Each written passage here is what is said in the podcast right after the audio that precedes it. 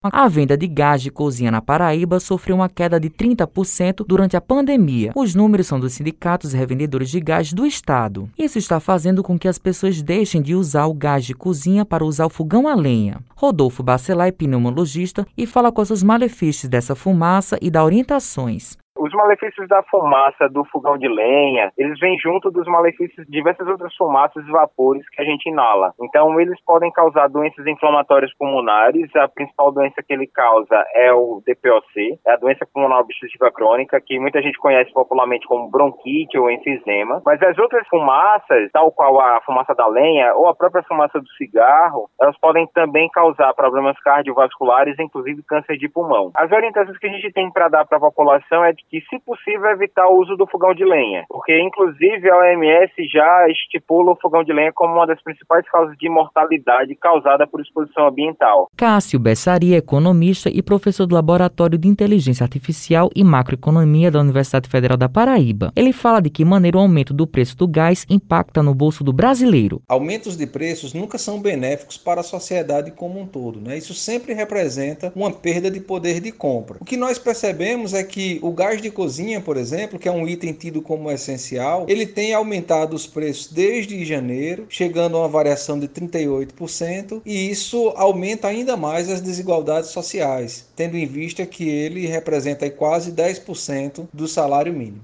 Fábio Pereira está desempregado e vive do auxílio emergencial e mora na comunidade Mussumagro. Ele relata quais são as dificuldades encontradas. Porque agora a situação está muito difícil. Nem a lei eu estou cozinhando, porque eu não nem o quarto eu aluguei ainda, tá? E tá difícil. Eu o buchão não posso comprar. Então esse é o jeito.